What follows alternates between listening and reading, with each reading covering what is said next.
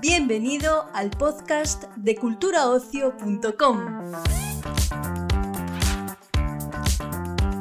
Te damos la bienvenida a un nuevo episodio del podcast de Cultura Ocio, el portal de música, series, cine y ocio en general de la agencia de noticias Europa Press.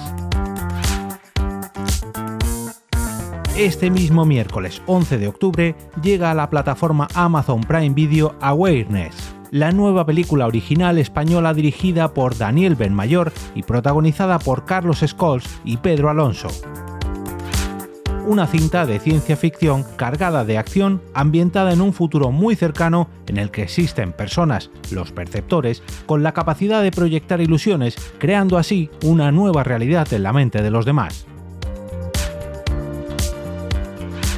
A continuación podrás disfrutar de una doble entrevista realizada por Israel Arias, redactor jefe en Cultura Ocio, con el director de Awareness, Daniel Benmayor, del productor Juan Solá y de María José Rodríguez, directora de contenidos originales de Prime Video España, y a continuación, en la segunda mitad del episodio, con los protagonistas de la cinta, Carlos Scott y Pedro Alonso.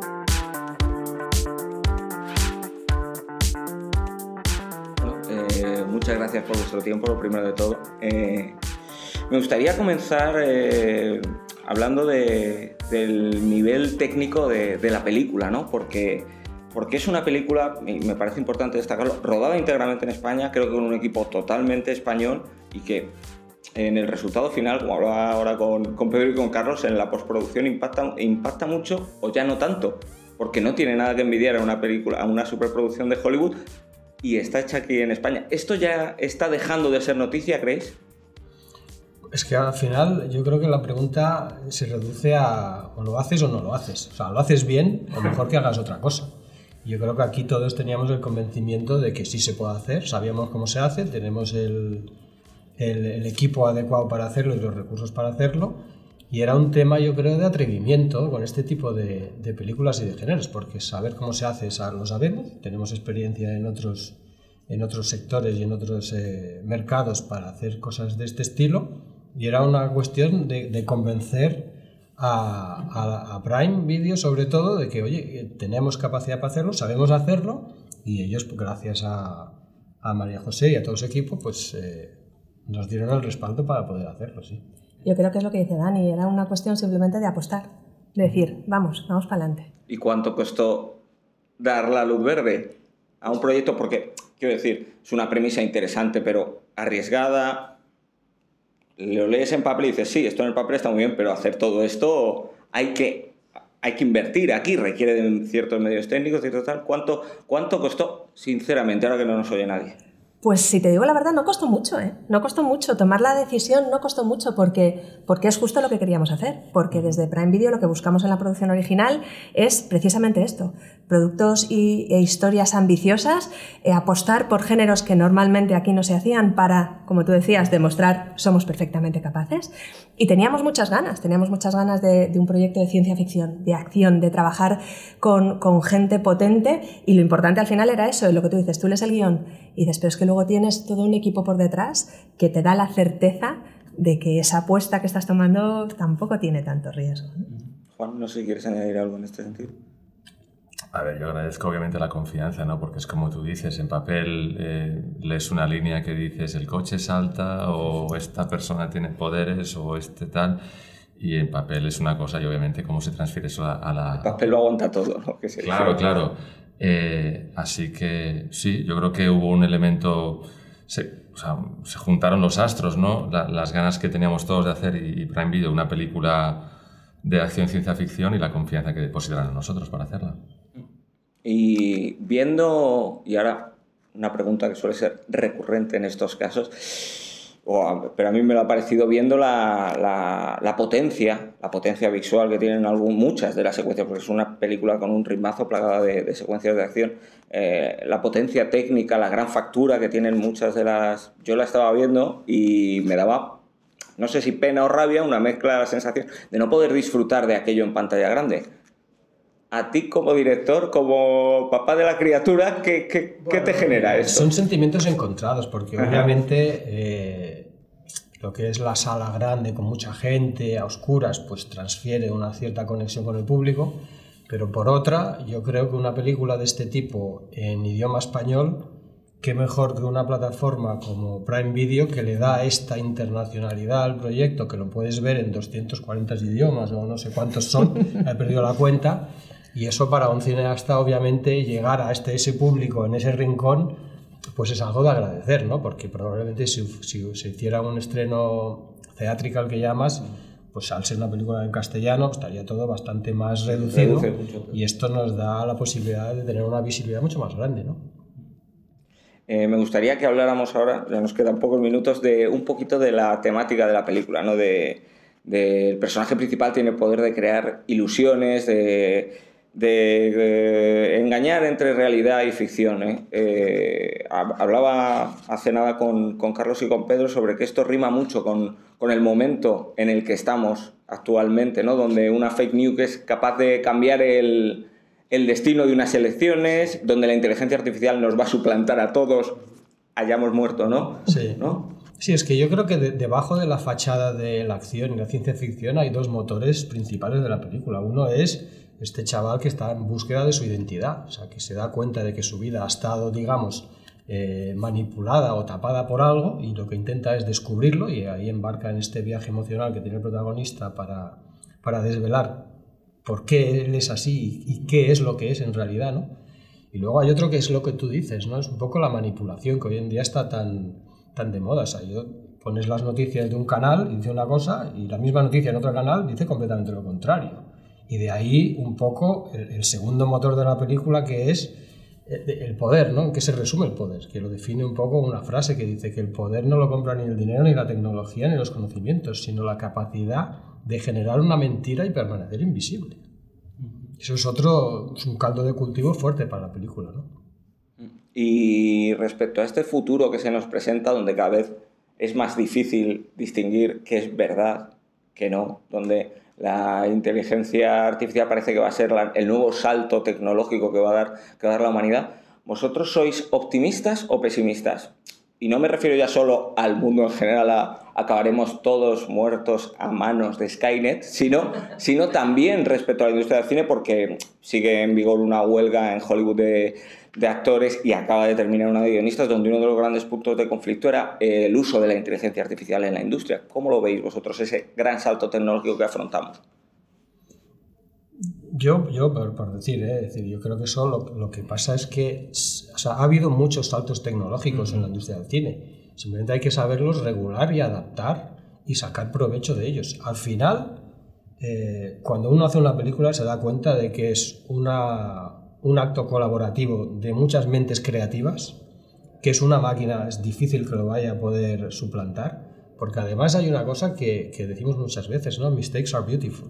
Hay, hay, muchos momentos que nacen de la espontaneidad o de un error o de una cosa puesta en un mal sitio, ¿no? Entonces, controlar todo eso, generar todo eso desde cero, ¿es posible que lo haga una máquina? Yo tengo mis dudas, ¿no? Al final esto es un arte y como arte tiene que ver con, con, cosas creativas que a lo mejor no tienen explicación lógica o racional. Igual consiguen educar a la inteligencia artificial para que, para que cumpla sus parámetros, pero no sé. Si queréis añadir algo al respecto. Yo soy optimista en general en cuanto a la industria visual. Creo que hemos vivido muchos momentos de todo esto se va al garete y luego no. Yo creo que, que es simplemente cuestión de, de saber utilizar bien las cosas. Mira, o sea, la, huelga que ha habido ha sido sobre todo eh, muchos temas al final económicos, ¿no? De, cómo, la, cómo, todo lo que está evolucionando impacta, ¿sabes? A, los revenues de, de, etcétera, ¿no? Eso es una parte que, que seguirá teniendo que ajustarse a medida que va evolucionando la tecnología, etcétera, plataformas, Dios sabrá dónde acabaremos, ¿no? Otra parte es cómo toda la eh, inteligencia artificial se puede aplicar como una, Herramienta. como una herramienta a una producción. ¿no? Y, yo estoy totalmente de acuerdo con Dani, es decir, al final van a evolucionar claramente eh, la forma de hacer eh, VFX, van a evolucionar mil herramientas que, madre mía, Dios sabrá dónde llegaremos, pero al final, detrás de todo eso, eh, en cualquier cosa creativa, en una canción, en un guion, en, en, la forma de dirigir a un actor. Al final hay un elemento humano que es irreemplazable, ¿no? Pero, pero sí, por otro lado hay que ir adaptándose, ¿no? No, no queda de otra. Nos hemos quedado a cero ya hace un rato, o sea que muchísimas gracias por vuestro tiempo. Detenta inmediatamente al vehículo. Si te pillan te van a meter directo en un laboratorio. Métetelo en la cabeza. ¿Qué vas a hacer ahora? Ian, no lo controlas tanto como crees.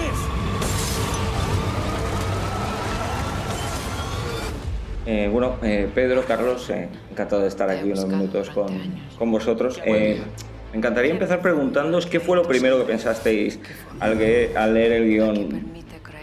Con una historia así como esta de ciencia ficción, cargada de, con tantas escenas de acción tan extremas, dijisteis, no, no pensasteis algo como, sí, muy bien, esto está muy bien aquí en el papel, pero vamos a ser capaces de hacerlo aquí, así como está en el papel. Bueno, eh, yo eh, ya tenía la información de que la dirigía Dani Benmayor. Había visto trabajo suyo como extremo. Y mm, cuando leí el guion, dije, guau, qué película tan difícil, pero a la vez dije, este hombre es capaz de hacer con esto una, una obra de arte. Y mm, no tuve ninguna duda de que, de que él iba a saber eh, traspasar esto a la, a la gran pantalla con, con maestría. Pedro. Pues fíjate, yo digo eh, mucho últimamente que cuando yo empecé a hacer tele, le pegabas una patada a un bastidor y tumbabas un plato. Así, patabla. Como si fuese de barquillo, ¿no? Y la impresión no fue al leerme la propuesta, porque en los últimos años he visto que hemos entrado en otro nivel. No podemos aspirar a hacer cosas que antes eran impensables. Fue al verlo, dije, ¡guau! O sea, em, el, el diseño de arte de la peli es muy, muy llamativo. Sí, sí, sí. Sí, sí, porque tú no ves nada de, de- Claro, tú de estás todo ese ejercicio de vacío. Claro, muchas veces en vacío, referencias, te puedes hacer una idea, la planificación, cómo se mueve la cámara, pero luego cómo eso se ensambla, ¿no? Y para mí la impresión fue después, ¿no? Ver eh, la magia potagia del proceso de postproducción y de edición, ¿no? Pero eh, está rodada íntegra, es importante destacar eso, que está rodada íntegramente en España, con un equipo creo que íntegramente español. Eh, el hecho de que, de que veas y el resultado en pantalla no, sea, no tenga nada que envidiar a las producciones de Hollywood ha dejado un poco ya de ser noticia en el caso de, de las producciones españolas, ¿no? Bueno, yo, no creo que se pueda hacer eh, a discreción, pero sí es verdad que se puede y que los equipos españoles son competitivos en cualquier mercado ahora mismo, sin ningún tipo de, de- de- de duda, seguro. El, el rollo es luego que tengan alma, o sea, no te asegura que eso tenga alma, pero que se puede competir en cualquier tipo de liga, cualquier tipo de formato ¿no? de, de producción, sí, se- seguro. Y, y dada la factura que tiene la película, que está, pues como hemos dicho, cargada de secuencias muy potentes, nos da un poco, no sé si la palabra es pena o rabia o resquemor, que, no se, que el espectador no pueda disfrutar de todo eso, de todo ese despliegue técnico en pantalla grande, en un cine, con todo el sonido, con todo lo que ello implica. A mí no me gusta el cine. A mí no me gusta el cine. No.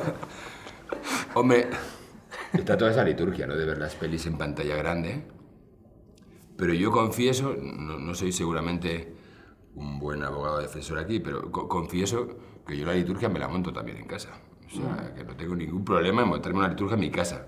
Bajar Pero- todas las persianas, dejar el móvil a un lado, ¿no? Y- Claro, y, y sí es verdad que hay, hay momentos que uno ha trabajado en películas como esta que de repente merece la pena meterle toda la zambomba de, sonido y de calidad de imagen para disfrutarla, ¿no? para todo ese proceso inmersivo. Pero se puede disfrutar yo creo que en ambos, eh, en ambos mundos. Sí, bueno, yo pienso eso que es una película realmente espectacular, que se, que se disfruta mucho en el cine, pero a la vez también esa magia de verla en tu casa, eh, la paras cuando quieras, la ves con quien quieras, eh, estás comiendo lo que quieras, esa libertad también creo que es muy interesante para, para esta película. Entonces, bueno, cada, cada cosa, cada medio tiene su- su- sus cosas buenas. sus es muy malas, ¿no? bonito verle a él en grande. Digo, mi hijo, qué guapo es mi hijo. Yo, yo cuando te veo a ti Qué también. bonito. Bonito este amor. Sí, la relación está en bueno, todo, todo un viaje también ese. Sí, sí, menudo viaje, menudo viaje. Súper tóxico. Eh, me gustaría hablar. Sí, vamos a abrir, vamos a abrir. Me gustaría hablar ahora un poco de la temática de la película, de ese, de ese poder que tiene tu personaje de, de crear una realidad que no existe, mentiras, ilusiones, eh, que cobran muchísima relevancia ahora, creo yo, en estos tiempos en los que, no sé, cada vez es más difícil, te metes en internet y cada vez es más difícil distinguir qué es realidad, qué es ficción, en estos tiempos en los que una fake news puede condicionar el resultado de unas elecciones, la inteligencia artificial nos puede suplantar a todos sin, sin que demos nuestro permiso, o incluso muertos. No sé cómo lo veis un poco vosotros. todo esto. Wow, pero eh, va precisamente. ¿Cómo vemos el, el- el cambio de paradigma con toda la inteligencia artificial? Sí, sí, con la dificultad que hay hoy ahora mismo, con todas estas herramientas tecnológicas, la facilidad que hay para engañarnos realmente, como ocurre en, en la película, que él es capaz de engañar a quien se cruza por su camino. Pues menudo melonaco que acabas de abrir. Claro, claro, por eso era la última. Fíjate, es verdad que tenemos acceso a unos niveles de información incomparables. Yo, por diferentes razones, en los últimos días me he empapado de las posibilidades de la inteligencia artificial y es que no nos cabe en la cabeza. No nos cabe en la cabeza el cambio de paradigma que vamos a vivir los próximos años, ¿no? Pero más allá de esto, con todo esto de la posverdad, al final eh, parece que mm, el valor de una emoción está por encima del valor de la verdad, ¿no? Todo esto se me, escapa, se me escapa el, balance entre la oportunidad y el peligro que tenemos delante. Yo creo que estamos viviendo un momento extraordinario y maravilloso en la vida, pero al mismo tiempo es un nivel de ruido tan grande que a veces se impresiona, ¿no? Sí, yo creo que la película, eso que tú dices de realidad o ficción, que, que es prácticamente el tema eh, de la peli, eh, está muy relacionado, creo que sin darnos cuenta, con lo que está pasando hoy en día, ¿no? que al final nos pueden hacer creer cualquier cosa, cualquier cosa. Ahora con los medios de comunicación, las redes sociales, también el tema de redes sociales que eh, todo el mundo finge que, bueno, no todo el mundo, pero siempre se enseña la cara más bonita. Entonces, realidad o ficción, ¿esto es real o esta persona es real o, o- está haciendo aquí entonces creo que la película tiene un trasfondo muy, muy, muy eh, relacionado con lo, que, con lo que está pasando hoy en día. Y no es directo, pero a la vez sí, ¿no?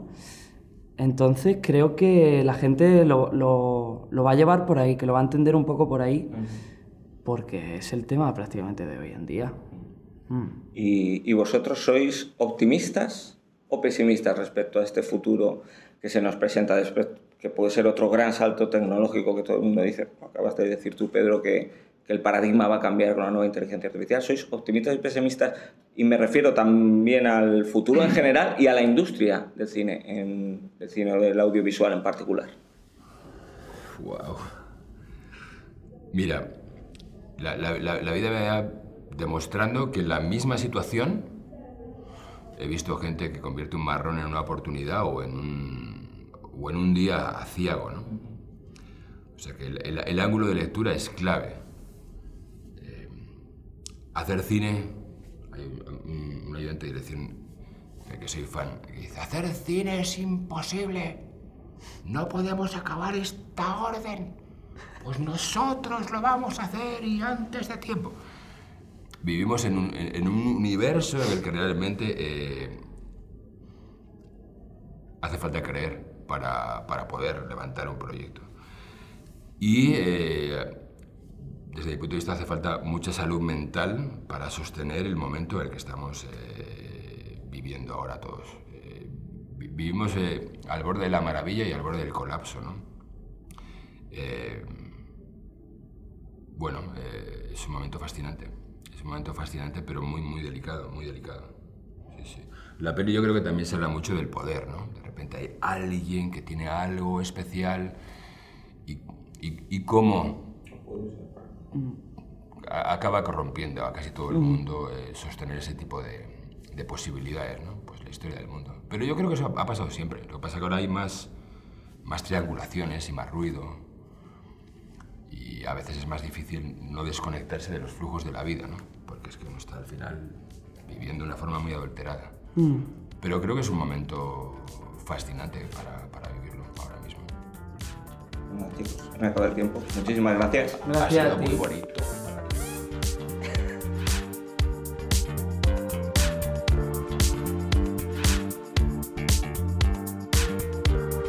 Despedimos esta entrega del podcast culturaocio.com invitándote a descubrir el resto de episodios de este podcast, así como todo el catálogo de programas de nuestra red a través de Europa Press-podcast. Recuerda, todos ellos están disponibles en las principales plataformas de podcasting.